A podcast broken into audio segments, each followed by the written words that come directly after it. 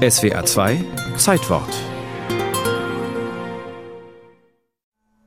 Die Vorfälle, die ich in diesem kleinen Buch darlege, sind entweder der aufwendigste und genialste Streich, der jemals der Öffentlichkeit gespielt wurde, oder aber sie sind ein Ereignis in der Geschichte der Menschheit, welches die Zukunft als epochal bewerten wird. So beginnt das Buch Die Elfen kommen, das Arthur Conan Doyle am 1. September 1922 veröffentlicht. Doyle, bekannt als Erfinder des streng wissenschaftlich arbeitenden Meisterdetektivs Sherlock Holmes, beschäftigt sich in dem Buch mit Fotografien von Elfen, die kurz nach dem Ersten Weltkrieg von zwei jungen Mädchen an einem idyllischen Bachlauf im Yorkshire-Dorf Cottingley aufgenommen wurden. Eigentlich hatten die Cousinen Frances Griffiths und Elsie Wright bloß ihren Eltern von den Elfen erzählt und für sie die Beweisfotos angefertigt. Doch als Elsies Mutter die Bilder herumzeigt, auf denen die Mädchen mit Elfen posieren, erfährt über Umwege auch Arthur Conan Doyle von den Fotos. Da gab es eine ganze Reihe von fotografischen Tests. Die Firma Kodak wurde beauftragt, die Authentizität dieser Fotografien zu überprüfen.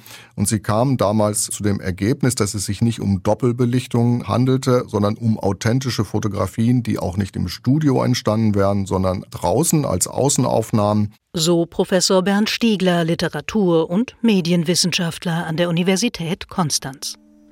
Aus der Tatsache, dass keine technische Manipulation der Fotoplatten stattgefunden hat, schließt Doyle, dass die Fotos tatsächlich Elfen zeigen.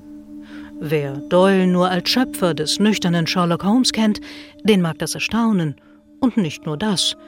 Der literarische Vater des Meisterdetektivs begeistert sich für mystische und paranormale Phänomene.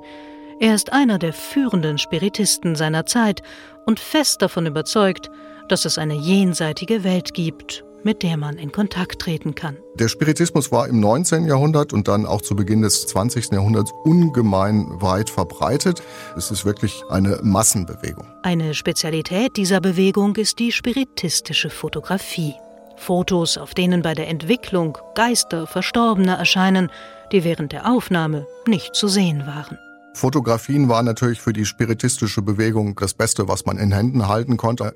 Hatte man ein Foto, auf dem etwas zu erkennen war, so war man sich sicher, dass das, was dort zu sehen war, auch wirklich da war. Zwar sind Elfen keine Wesen aus dem Jenseits, doch wenn sich ihre Existenz fotografisch beweisen lässt, dann müssen sich wohl auch all jene verstockten Menschen endlich bekehren, die an der Existenz einer Geisterwelt und der Echtheit spiritistischer Fotografien noch immer zweifeln. So der Gedanke Doyles. Es gab natürlich auch weitere Erkundungen seitens der Presse. Dann reisten Reporter dorthin, ihrerseits bewaffnet mit Fotoapparaten und versuchten, Elfen aufzutreiben. Aber aus naheliegenden Gründen haben sie keine gefunden. Über die Jahrzehnte gerät die Geschichte in Vergessenheit.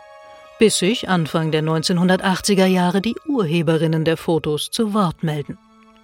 Als alte Frauen gestehen Francis Griffiths und Elsie Wright, dass sie die Fotos gefaked haben mit ausgeschnittenen Elfenfiguren, die die Mädchen mit Hutnadeln ins Gras steckten.